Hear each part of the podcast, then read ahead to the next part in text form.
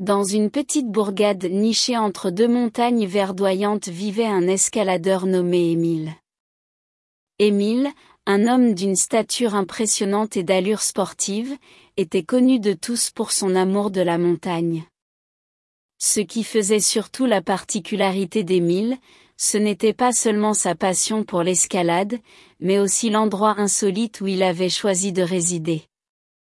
Émile avait trouvé refuge dans une petite grotte, située sur le flanc de la montagne, à mi-chemin entre le sommet et la vallée. Ce lieu, qu'il appelait affectueusement son nid, était inaccessible pour la plupart des habitants du village. Seul Émile, avec sa dextérité d'escaladeur, pouvait atteindre facilement ce refuge sans risque.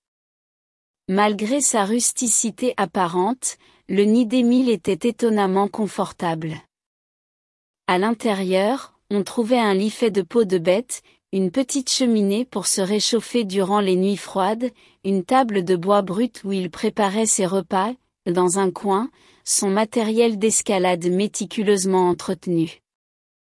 De son refuge, Émile bénéficiait d'une vue imprenable sur la vallée et les montagnes environnantes, un spectacle qui n'aurait pas laissé indifférent même le plus insensible des êtres humains.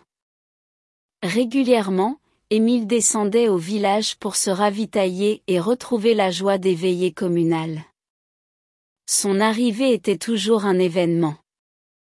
Les enfants, fascinés par cette silhouette imposante et par les récits de ses exploits, l'attendaient de pied ferme pour écouter ses histoires. Les villageois lui accueillaient avec respect et une légère pointe d'envie car tous rêvaient un peu de cette liberté qu'Émile s'était conquise en choisissant de vivre selon ses propres règles, sur ces montagnes adorées. Quant à Émile, malgré l'amour qu'il portait à sa montagne et à son refuge, il n'oubliait jamais l'importance des relations humaines. Il savait que la nature pouvait certes lui offrir des panoramas à couper le souffle, mais elle ne pouvait pas remplacer la chaleur et l'affection que lui procuraient ses amis du village. C'est pour cela qu'il passait autant de temps avec eux, partageant repas et rires, avant de disparaître à nouveau dans les hauteurs pour rejoindre son nid. Là-haut, dans son refuge, il pouvait se ressourcer et se préparer pour de nouvelles aventures, aspirant l'air pur de la montagne avant de s'endormir sous la voûte céleste qui, chaque nuit, dégageait pour lui la voie lactée.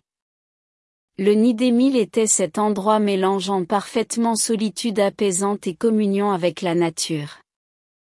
Il vivait en parfaite symbiose avec l'environnement, comblé par ce coin de paradis qu'il avait aménagé avec patience et amour. Depuis les hauteurs, Émile observait le monde, repoussant constamment ses limites, vivant son rêve d'escaladeur et de liberté.